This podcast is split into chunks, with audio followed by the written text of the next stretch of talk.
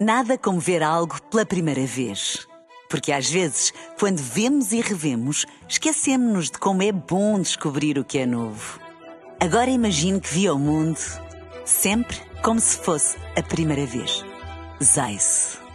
Veja como se fosse a primeira vez. Duas horas, uma hora nos Açores. Na rádio, no digital, em podcast. Música para sentir, informação para decidir.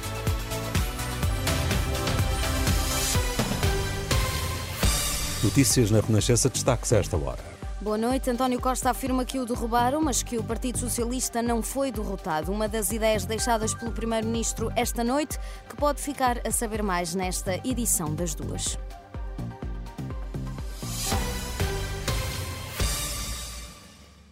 Derrubaram-no, mas não derrotaram o Partido Socialista e Marcelo Rebelo de Sousa é apontado como culpado por não haver regionalização. Duas das ideias mais fortes deixadas esta noite por António Costa no Congresso do PS, um discurso resumido pela jornalista Manuela Pires. Ao longo de meia hora passou em revista a obra feita ao longo destes oito anos de governo e na hora de despedida deixa o aviso. Podem-me ter derrubado, mas não me derrotaram. Podem ter derrubado o nosso governo, mas não derrubaram o Partido Socialista. Que António Costa diz está preparado para ganhar as eleições. Com uma nova liderança e com o Pedro Nuno Santos, nós vamos, estamos prontos para a luta e preparados para vencer. Sempre, sempre, sempre. O Primeiro-Ministro diz que há ainda muito por fazer, a regionalização ficou aquém, a culpa é do Presidente da República. Avançamos até onde pudemos na regionalização. Sabemos que não tivemos parceiro para fazer a regionalização. Sabemos que temos um Presidente que não nos deixava fazer a regionalização. Neste discurso, António Costa recuou até 2015 para elogiar a geringonça. Foi um novo padrão de governabilidade no nosso país, uma nova oportunidade de governação à esquerda.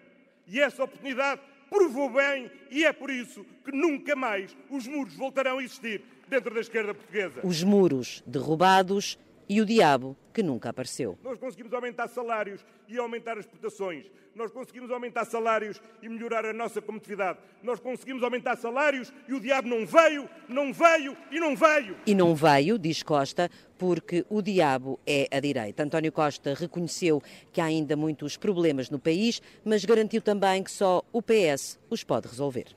Ainda no Congresso, o líder parlamentar do PS afirmou que Marcelo Rebelo de Sousa foi o responsável por derrubar a maioria absoluta.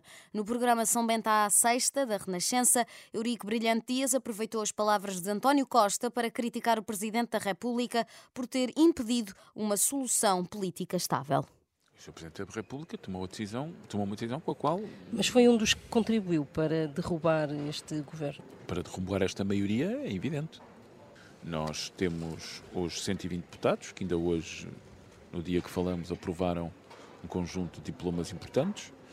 E, e, essa maioria é uma maioria que continua operacional e operativa. Sobre os novos desenvolvimentos do processo influencer que apontam para uma suspeita de prevaricação em torno de António Costa, Eurico Brilhante Dias critica a atuação do Ministério Público que deixa os políticos sequestrados dos casos e casinhos da Justiça. A política portuguesa acaba por ser fortemente contaminada por um. não pela justiça mas processos de investigação incompletos, suspeitas que muitas vezes são infundadas.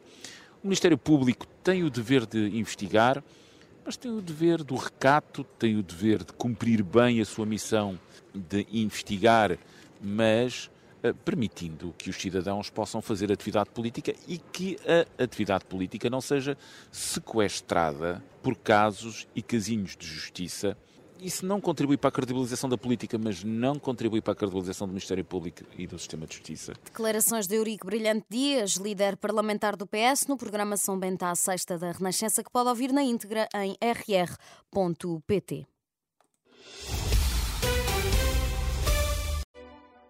Nada como ver algo pela primeira vez. Porque às vezes, quando vemos e revemos, esquecemos-nos de como é bom descobrir o que é novo. Agora imagine que viu o mundo sempre como se fosse a primeira vez. Zais. Veja como se fosse a primeira vez.